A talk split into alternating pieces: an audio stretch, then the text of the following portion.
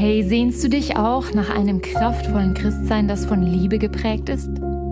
Das das Gute in der eigenen Verletzlichkeit und den eigenen Grenzen sieht und ein Christsein, das aus der Ruhe in Jesus und der Kraft des Heiligen Geistes heraus handelt?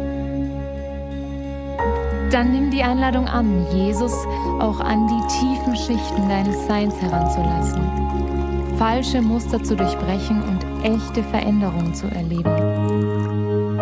So kann ein tragfähiger Glaube wachsen, der Krisen nicht nur standhält, sondern sogar darin gedeiht. Emotional gesunde Nachfolge. Letzte Woche haben wir diese Serie gestartet haben wir begonnen zu entdecken, was es bedeutet, eine emotional gesunde Nachfolge zu Jesus Christus zu entwickeln. Und wir haben geschlossen mit diesem Vers aus diesem Abschnitt aus dem Johannes äh, Kapitel 15, wo Jesus darüber spricht, dass wir Reben sind, die am Weinstock an ihm hängen und mit ihm verbunden sind. Und dieses Bild, dass wir Reben sind am Weinstock, das zieht sich durch diese ganze Serie durch. Weil wenn diese Verbindung zwischen uns und Jesus steht, dann fließt Leben daraus. Dann entsteht Leben. Dann fließt Frucht. Dann entsteht Frucht aus unserem Leben von alleine. Und die, die, die Challenge ist und worüber wir sprechen, ist, dass diese Verbindung mit Jesus offen bleibt und frei bleibt. Heute möchte ich mit euch über ein Thema sprechen, was mich schon fast seit einem halben Jahr intensiver bewegt. Angefangen hat es in der Serie, wo wir in der Influencer-Predigtserie über dieses Buch der Richter gepredigt haben. Und dann bin ich auf dieses Phänomen gestoßen und habe gemerkt, eigentlich haben wir, habe ich, haben wir so wenig davon begriffen. Und ich glaube, es ist ein Schlüssel. Und hier geht es um die Ehrfurcht vor Gott und was das bedeutet. Ich beobachte heute viel, dass wir mit Gott unterwegs sind, aber häufig ein Christ sein, der sich nach, nach der Kraft Gottes, nach Zeichen und Wundern sehnt. Wir lesen Dinge in der Apostelgeschichte der ersten Gemeinde und fragen uns, wo ist das heute? Wo ist die Vollmacht und die Kraft und die Heilung in der ersten Gemeinde? Wo ist es heute? Und gleichzeitig sehnen wir uns nach Intimität und Nähe mit Gott, nach tiefen persönlichen Begegnungen mit Gott. Und ich glaube, ein Phänomen ist, dass wir häufig viel Wissen über Gott haben, aber wenig Intimität mit Gott. Vielleicht liegt es auch daran, wie wir in unserem Denken geprägt sind, wie wir Bildung und Erkenntnis definieren, als Kopfwissen, Kopferkenntnis. Wir verstehen oder glauben Dinge zu verstehen und zu wissen über Gott, aber häufig fehlt uns diese ganz persönliche Begegnung mit Gott. Ich habe es auch so zusammengefasst, viel Gnosis, aber wenig Yada. Gnosis ist das, das Kopfwissen und Yada ist die, dieses Kennen, auf der Grundlage einer Begegnung, einer Erfahrung mit Gott, einer Nähe, einer Intimität. Ja, da ist dieses hebräische Wort, was schon gleich am Anfang der Bibel auftaucht, als es heißt, Adam erkannte Eva und sie wurde schwanger. Das heißt, ein Bild für Sexualität, für die, für die absoluteste Intimität, die kraftvolle Intimität zwischen Mann und Frau, die Intimität, aus der Leben heraus entsteht. Und für mich ist das auch ein Bild auf unsere Beziehung mit Gott dass in dieser Nähe zu Gott daraus entsteht Leben. In dem Bild von Weinstock und Reben, wenn unsere Verbundenheit mit Jesus, wenn die steht, wenn die frei ist, wenn die Nähe da ist, dann kommt Leben hervor. Neues Leben, dann kommen die Dinge hervor, die Gott schaffen möchte. Aber diese Intimität, Gott hat es damals schon in dem Garten Eden definiert, diese Intimität braucht eben auch Exklusivität habe vor einiger Zeit mal ein Buch darüber geschrieben, wo es mehr um die Beziehung Mann-Frau geht. Aber ich glaube, das Prinzip ist genau das gleiche mit Gott. Wo wir uns nach Nähe mit Gott sehnen, nach persönlicher, intimer Begegnung mit Gott segnen, braucht es Exklusivität. Definiert Gott einen Schutzrahmen, in dem diese Begegnung stattfinden kann. Und wir wissen, dass diese Intimität, daraus entsteht Kraft, da fließt Leben. Da fließt jetzt in einer Paarbeziehung, wenn man das mal transferiert, da entsteht neue Romantik, neue Erotik, neue Gefühle. In dieser Intimität fließt Kraft in diese Beziehung hinein und durch diese Beziehung hindurch. Und im Kontext des Neuen Testamentes bedeutet Exklusivität Heiligung. Heiligung bedeutet, dass wir abgesondert sind von dem Rest dieser Welt. Das war damals die Idee Gottes mit seinem Volk, sich ein Volk auszuerwählen und sich diesem Volk zu zeigen, wie er ist. Dieses Volk in enge Gemeinschaft mit ihm hineinzuführen, um der Welt zu zeigen, wer er ist. Heiligung bedeutet nicht, dass die Menschen damals, das jüdische Volk oder auch wir, dass wir etwas Besseres sind. Darum geht es überhaupt nicht, sondern Gott hat uns auserwählt für Gemeinschaft mit ihm, für eine enge, ja da Gemeinschaft mit ihm, für enge Begegnung. Und diese Exklusivität bedeutet Heiligung. Das heißt, dass unsere Verbindung als Rebe mit dem Weinstock, dass die frei sein muss, dass da nichts vollgestopft ist. Weil die Absicht des Teufels ist es ja, unsere Verbindung mit Jesus zu stören, zu voll zu stopfen oder sogar zu durchtrennen, damit eben nicht mehr das Leben von Jesus durch uns hindurch wirkt. Und das, was dann übrig bleibt, ist Religion wenn wir zwar noch irgendwie eine Form der Frömmigkeit haben, aber losgeschnitten sind von diesem Lebensfluss, von dieser herzlichen Verbindung. Und wir haben vorhin dieses Lied gesungen, wo es heißt, im Zelt des Herrn, zumindest haben wir den Chorus gesungen. Und dieses Zelt des Herrn, das war damals die Stiftshütte, das war dieser Ort der Begegnung.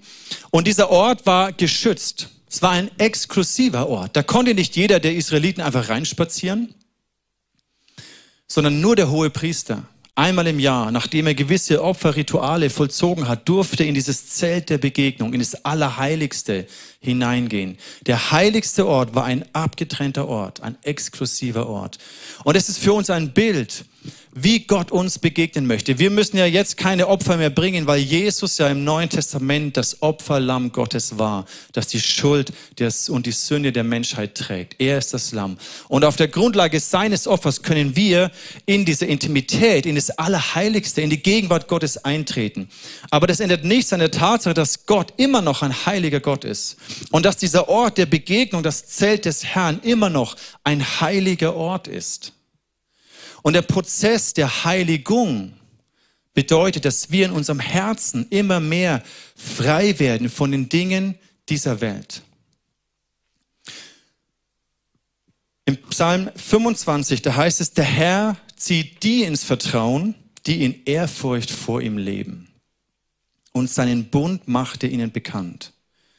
In der Hoffnung für alle heißt es, er lässt sie verstehen und auch erfahren. Diese beiden Sachen, verstehen aber auch diese Erfahrung, was sein Bund mit seinem Volk bedeutet. Er lädt uns ein, in diesen Bund uns einzuklinken. Und das hat etwas damit zu tun mit der Ehrfurcht. Die Ehrfurcht Gottes ist wie so ein Schutzrahmen, ein exklusiver Rahmen. Und die, die in Ehrfurcht vor ihm leben, denen zeigt Gott, was dieser Bund bedeutet. Und ich glaube, hier in dem Bereich, in diesem Aspekt der Ehrfurcht Gottes, der Furcht des Herrn, da liegt ein Schlüssel verborgen für ein Leben in Intimität mit Gott und ein Leben in der Kraft Gottes, die daraus fließt, aus dieser Nähe. Und danach sehnen wir uns ja. Aber ich glaube, Gott möchte uns lehren, was die Furcht, die Ehrfurcht Gottes bedeutet. In den Sprüchen, da heißt es, eine sehr zentrale Stelle dafür, die Furcht des Herrn ist der Anfang der Erkenntnis. Die Toren verachten Weisheit und Zucht ist eine alte Luther-Übersetzung. Die Furcht des Herrn ist der Anfang von Erkenntnis. Und wir haben vorhin gesehen, dieses Erkennen bedeutet diese intime, nahe Begegnung. Es ist hier nicht ganz das gleiche Wort ja da, ist aber der gleiche Ursprung. Das bedeutet für uns, Gott sagt, Ehrfurcht vor ihm. Damit beginnt diese intime, nahe Begegnung. Und ohne Ehrfurcht vor Gott werden wir auch nicht diese Nähe erleben. Im Psalm 34, da heißt es, kommt her, ihr jungen Leute, und hört mir zu. Ich will euch lehren, was Ehrfurcht vor dem Herrn bedeutet. Als ich das gelesen habe, habe ich mir gedacht, ich weiß nicht, ob so eine Predigt mega viele Likes auf YouTube bekommt. Ob das mega ein populäres Thema ist. Eigentlich überhaupt nicht. Aber ich glaube, gerade deswegen möchte ich, habe ich Hunger bekommen, Sehns bekommen, weil ich glaube, hier ist ein Schatz drin. Und da möchte ich euch mit hineinnehmen. Was bedeutet die Furcht des Herrn? Es ist ja etwas, was, worüber wir nicht wirklich viel predigen, was irgendwie vielleicht gar nicht in unserem Spektrum der Erfahrung Gottes äh, drinnen ist. Häufig haben wir eine Erfahrung mit Gott, die darauf gründet, dass Gott unser Vater ist, wir seine Kinder sind. Und das ist auch eine ganz wichtige Grundlage, dass wir in der Liebe Gottes verwurzelt sind.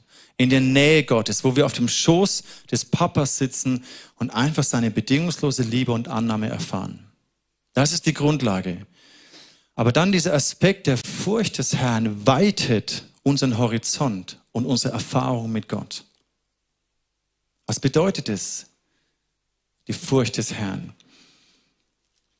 In den Sprüchen auch wiederum finden wir hierfür eine ganz simple, aber auch etwas vielleicht irritierende Antwort. Da heißt es, die Furcht des Herrn bedeutet, das Böse zu hassen. Stolz und Übermut, den Weg des Bösen und einen verkehrten Mund hasse ich, spricht der Herr. Die Furcht des Herrn bedeutet, das Böse zu hassen. Häufig bringen wir Liebe und Hass ja nicht wirklich zusammen. Es widerspricht sich ja. Ich glaube aber, dass wir nur dann wirklich fähig sind zu lieben, wenn wir auch fähig sind zu hassen. Die Frage ist, wie und auf welche Art und worum geht es hier? Für mich ist es ein Prozess, in dem ich drin bin, wo ich selber lerne, was das bedeutet, das Böse zu hassen. Ich habe mir nie darüber Gedanken gemacht. Ich bin eher so ein positiver Mensch, zuversichtlich, optimistisch und spreche über das Gute, spreche über die Liebe, spreche über Vision, spreche über das Gute, was Gott vorhat. Aber wir sprechen nicht über das Böse und schon gar nicht darum über so ein Thema wie Hass. Aber ich glaube, da liegt ein Geheimnis verborgen. Und wenn wir wirklich lieben, bedeutet es, dass wir auch lernen zu hassen, und zwar das zu hassen, was das, was ich liebe, zerstören möchte. Wenn ich wirklich liebe, bedeutet es auch, dass ich beginne zu hassen, etwas zu hassen, das das zerstören möchte, was ich liebe. Stellt euch vor, ich weiß nicht, wie sehr ihr euch schon mal mit Drogen und Crystal Meth auseinandergesetzt habt, aber ich habe vor einiger Zeit mal Fotos gesehen, wie, wie schnell Menschen sich verändern und kaputt werden, wenn sie Crystal Meth beginnen zu nehmen. Das ist eine Droge, die anscheinend extrem schnell Menschen abhängig macht und extrem schnell den Körper richtig zerfrisst von innen heraus. Und wenn du das siehst und dir vorstellst, das wäre ein Mensch, den du liebst, vielleicht sogar dein Sohn, deine Tochter, wenn du siehst vor deinen Augen, wie, wie ihr Körper zerfressen wird, natürlich würdest du abgrundtief diese Droge hassen. Das, was das Leben des Menschen zerstört, den du liebst. Und in diesem Kontext sagt Jesus im Johannes 10, der Dieb, und damit meint er den Teufel, das Böse, kommt, um zu stehlen, zu töten und zu verderben. Ich aber bin gekommen, sagt Jesus, damit sie das Leben haben und es im Überfluss haben. Und das müssen wir uns gegenwärtigen. Da gibt es etwas Böses. Und dieses Böse hat nicht mit dem Menschen an sich zu tun, sondern es geht um eine übernatürliche und geistliche Dimension. Paulus beschreibt es im Epheser. Er sagt, wir kämpfen nicht gegen Menschen, sondern gegen Mächte und Gewalten des Bösen die über diese gottlose Welt herrschen und im Unsichtbaren ihr unheilvolles Wesen treiben. Also wenn wir, wenn unser Glaubenshorizont sich weitet, dann beginnen wir zu realisieren, da gibt es eine böse geistliche Macht, da gibt es Mächte, die aktiv sind, die Einfluss nehmen, die im Unsichtbaren, etwas, was für uns physisch nicht sichtbar ist, agieren und ihr unheilvolles Wesen treiben. Und diese Mächte wollen rauben, verderben, das Leben zerstören, was Gott eigentlich geschaffen hat. Und was Gott eigentlich für dich und für mich, für unser Leben gedacht hat. Jesus hat gesagt, ich bin gekommen, damit sie Leben haben im Überfluss. Aber der Dieb, der kommt, um zu stehlen, zu rauben und zu verderben. Und das ist eine geistliche Realität, auch wenn wir sie nicht sehen. Und ich glaube, dass wenn wir lernen, das, das Böse zu hassen, beginnt es damit, dass wir das realisieren, dass wir hinschauen, dass wir es beim Namen nennen. Und nochmal, es geht nicht um den Mensch, der vielleicht geknechtet ist von dem, der leidet darunter, der zerbrochen ist unter dieser Macht. Jesus ist diesen Menschen immer mit Liebe begegnet. Niemals verurteilt. Die Ehebrecherin, die es komplett verkackt hat. Jesus hat sie nicht verdammt und verurteilt, sondern er hat sie erlöst, er hat sie gerettet, er hat sie herausgerettet. Und in dieser Art begegnet uns Gott.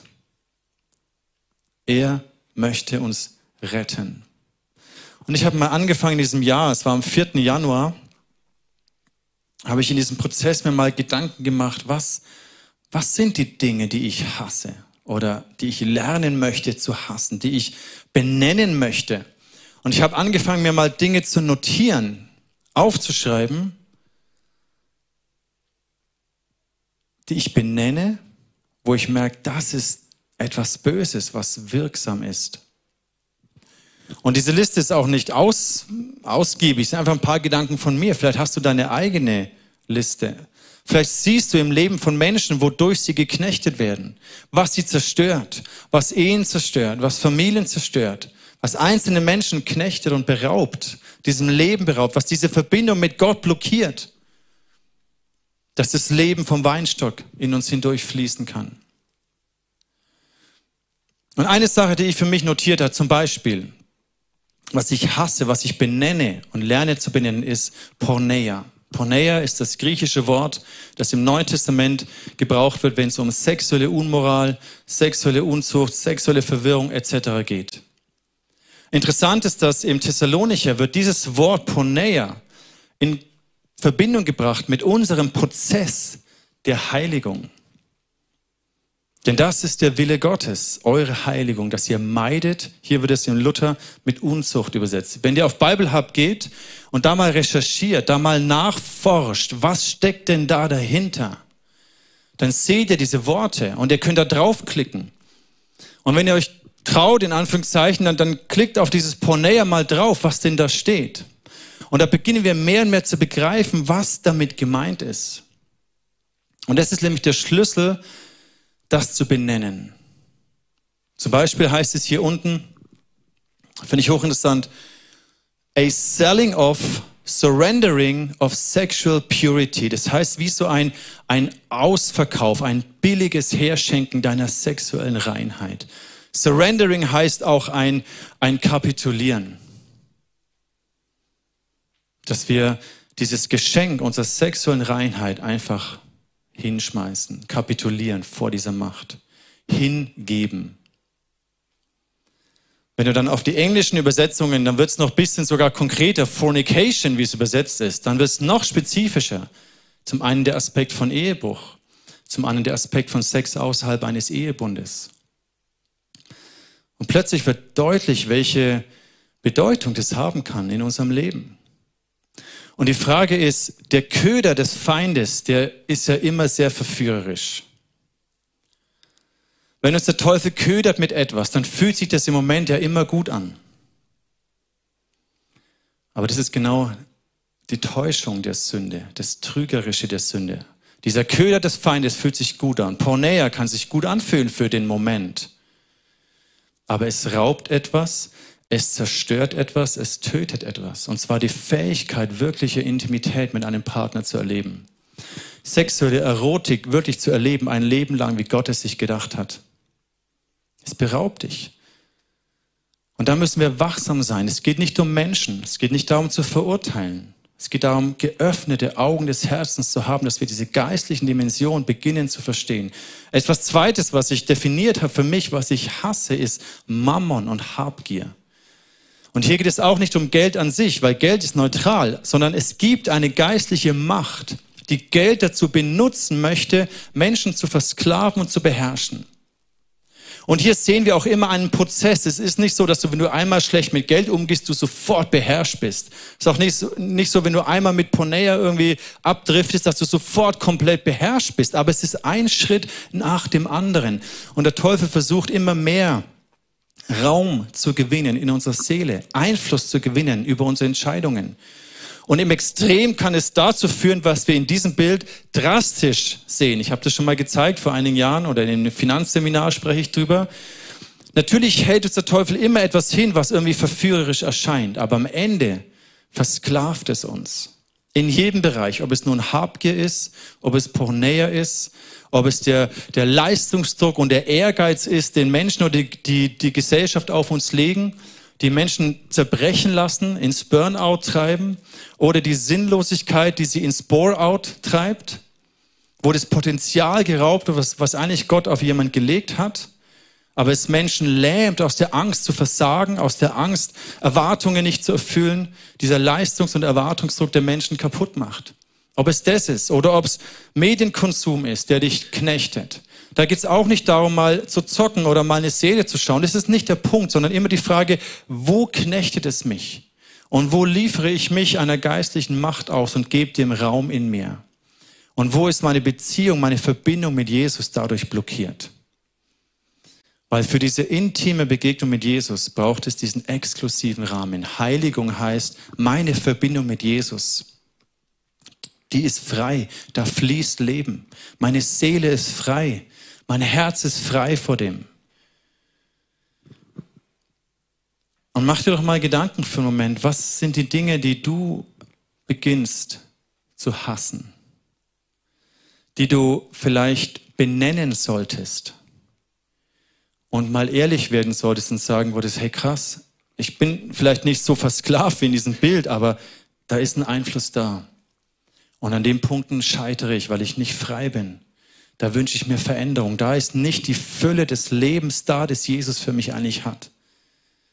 Da ist mir etwas geraubt. Da ist etwas zerbrochen in mir. Da ist etwas gestorben in mir.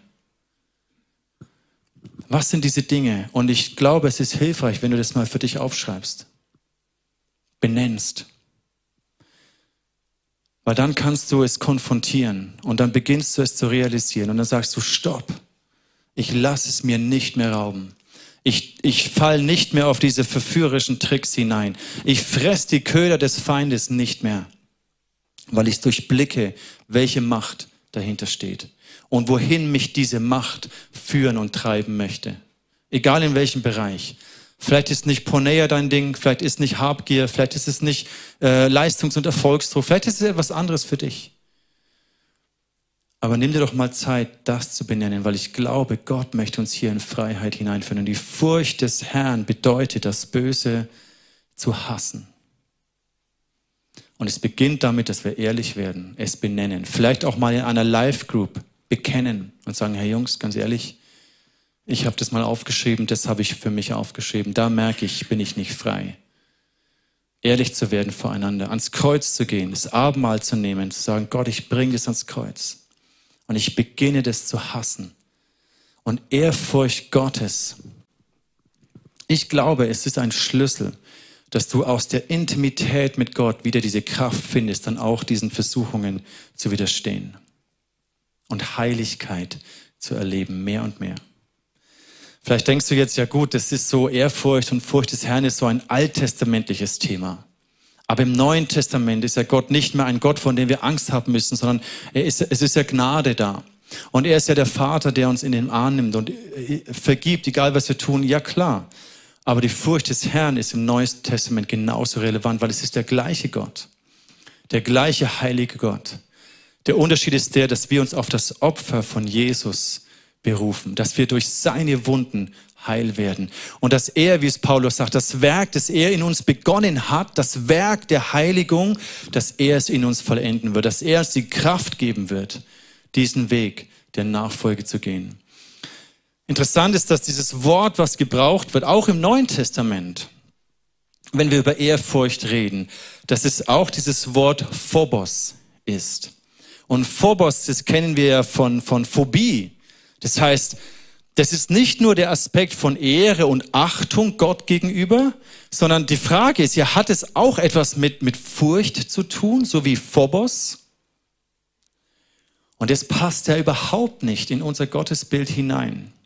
Das sprengt ja unseren Rahmen, das kreiert ja eine Spannung. Warum? Weil wir gerade erst gelernt haben, dass wir uns nicht vor Gott fürchten müssen, sondern in allem zu ihm kommen, dass er immer da ist und seine Gnade immer da ist für uns und vielleicht über Jahrhunderte, wo so ein böser und strenger Gott gepredigt wurde, um Menschen zu manipulieren und zu kontrollieren, dass wir ja da erstmal frei geworden sind. Das ist ja auch ganz, ganz wichtig.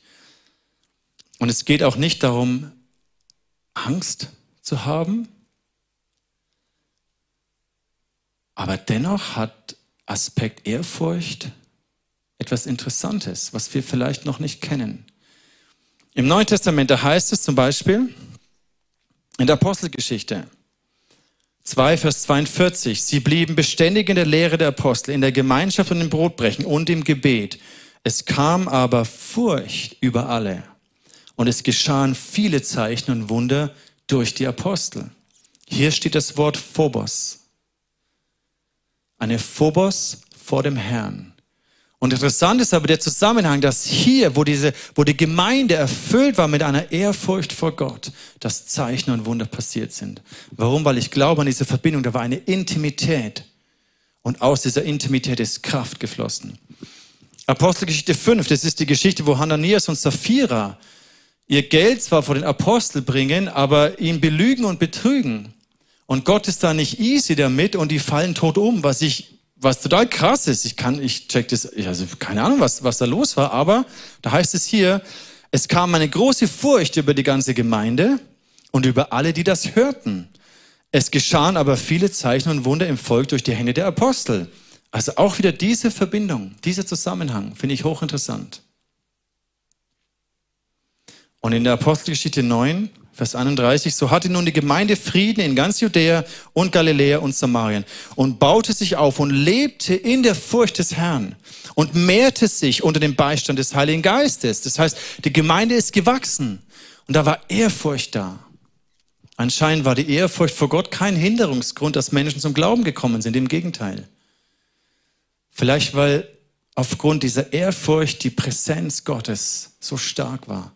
Heilungen und Zeichen und Wunder passiert sind und deswegen viele Menschen zum Glauben gekommen sind. Ich glaube, dass hier eine Verbindung ist zwischen der Sehnsucht, die wir haben nach Intimität mit Gott, nach Begegnung mit Gott, nach Nähe zu Gott und nach Kraft und Heilungen und Zeichen und Wunder.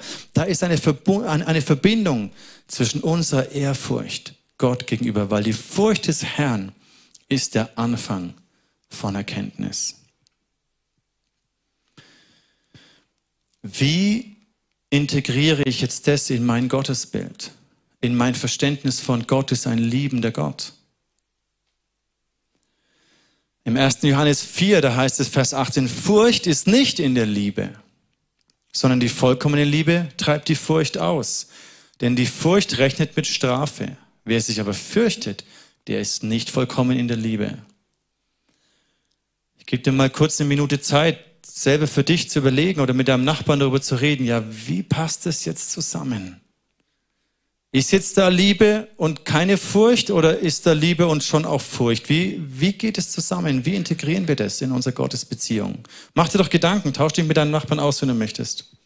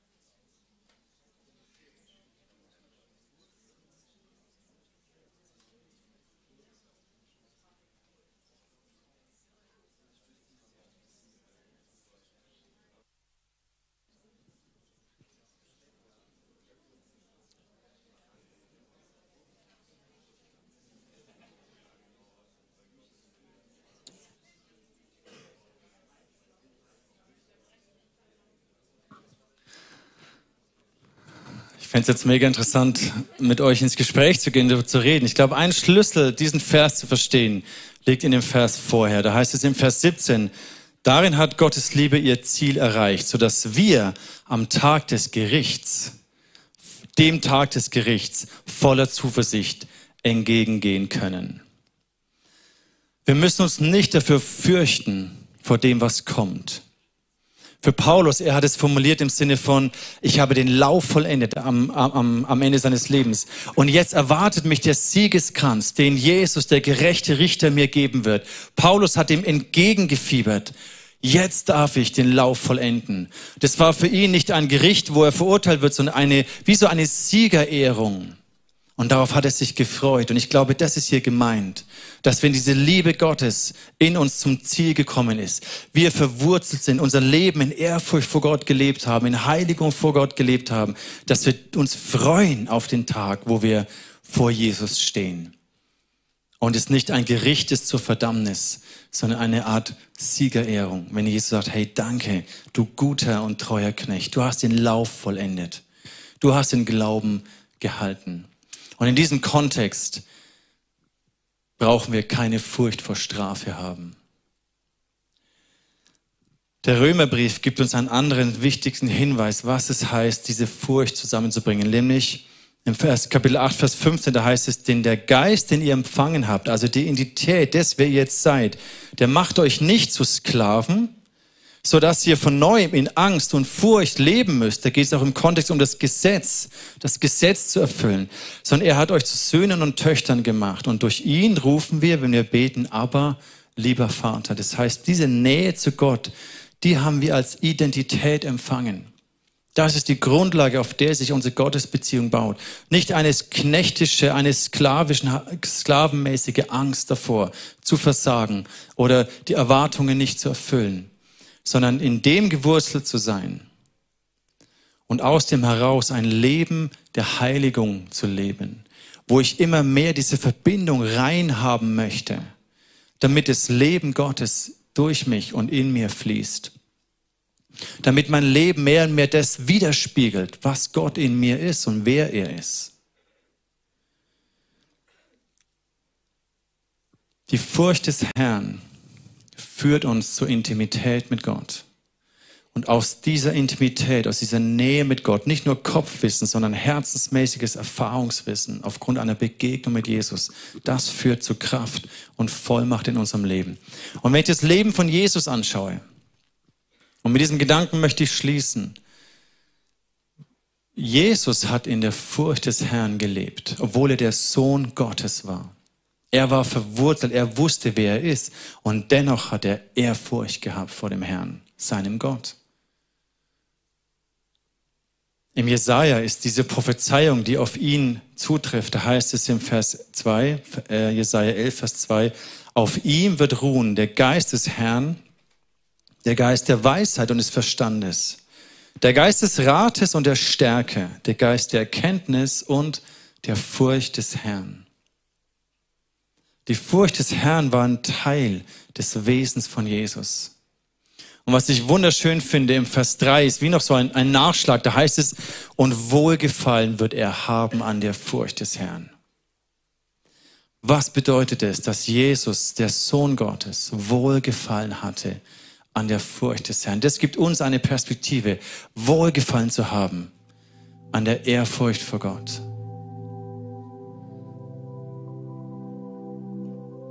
Wohlgefallen daran zu haben, das Böse zu hassen, uns zu trennen von den Maßstäben und den Lebensstilen dieser Welt. Von dem, was in der Welt normal ist, ist für uns nicht normal, weil wir berufen sind, ein heiliges Volk zu sein. Heilig heißt nicht, dass wir bessere Menschen sind. Heilig heißt, dass wir herausgerufen sind von Gott, für eine andere Aufgabe bestimmt sind von Gott, so wie sein Volk damals sind wir Teil des Volkes Gottes. Und durch unser Leben, durch unsere Intimität mit Gott können wir Menschen, den Menschen und der Welt zeigen, wie Gott ist. Und deswegen muss unser Lebenswandel anders sein, als was normal ist in der Welt.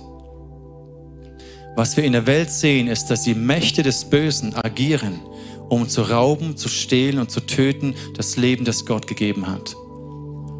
Unser Klima, unser Planet ist genau ein, ein simples Bild dafür, dass das Leben, die Schöpfung, die Gott kreiert hat, geraubt und vernichtet und verdorben wird. Das ist ein Bild für auch alles, was Gott geschaffen hat an Leben. Die Mächte des Bösen wollen genau das vernichten und zerstören, was Gott in deinem Leben eigentlich schenken möchte. Das, die Frucht, die entsteht aus der Verbindung mit Jesus, hier möchte der Teufel das blockieren, diese Verbindung verstopfen, durchtrennen dich ablenken, uns ablenken, damit dieses Leben nicht hervorkommen kann, um der Welt zu zeigen, wie Gott ist. Deswegen sind wir berufen, ein heiliges Leben zu leben. Deswegen dürfen wir lernen, das Böse zu hassen. Das zu hassen, was das Leben der Menschen zerstört, die wir lieben. Und da keine Kompromisse mehr einzugehen. Es ist nicht mehr schön zu reden und sagen, ja, heutzutage ist ja alles anders und man ist ja liberal und tolerant und alles Mögliche. Es geht nie darum, den Menschen abzulehnen. Wir lieben und nehmen jeden Menschen an, egal woher er kommt und wie er lebt. Aber zu sehen, was dahinter steckt welche geistliche Macht agiert und dem entgegenzutreten mit der Wahrheit Gottes. Und dann werden wir als Kirche eine Kraft, eine Intimität entfalten, wie es wir sehen, wo Gott sagt, die Furcht des Herrn ist der Anfang von Erkenntnis. Ich möchte einladen, möchte einladen, einfach einen Moment innezuhalten und, und, und das vor Gott zu bewegen. Ich habe begonnen zu sagen, Gott, lehre mich, was es heißt, in Ehrfurcht vor dich zu leben wie Jesus gewurzelt sein in deiner Sohnschaft, in deiner Tochterschaft, aber deinen Horizont zu erweitern mit der Ehrfurcht Gottes. Und dafür möchte ich beten. Jesus, ich danke dir, dass wir durch dein Opfer gerecht sind vor Gott. Dass wir gegründet und gewurzelt sind als Söhne und Töchter Gottes. Nicht mehr Sklaven und Knechte sind, die Angst haben müssen und ich bete, Jesus, so wie du, du hast, du hast Wohlgefallen gehabt an der Furcht des Herrn. Lehre uns, was es bedeutet, Wohlgefallen zu finden an der Ehrfurcht vor Gott. Das Böse zu hassen, es zu benennen und Menschen in Freiheit und Heilung und Wiederherstellung zu führen, damit wir und die Menschen um uns herum das Leben ergreifen können, wozu du uns geschaffen hast dass Frucht entstehen kann aus dem Leben, aus der Verbindung mit dir, um ein Segen zu sein in dieser Welt, um den Menschen zu zeigen, wie gut du bist, dass bei dir Rettung und Hoffnung ist und Heilung ist.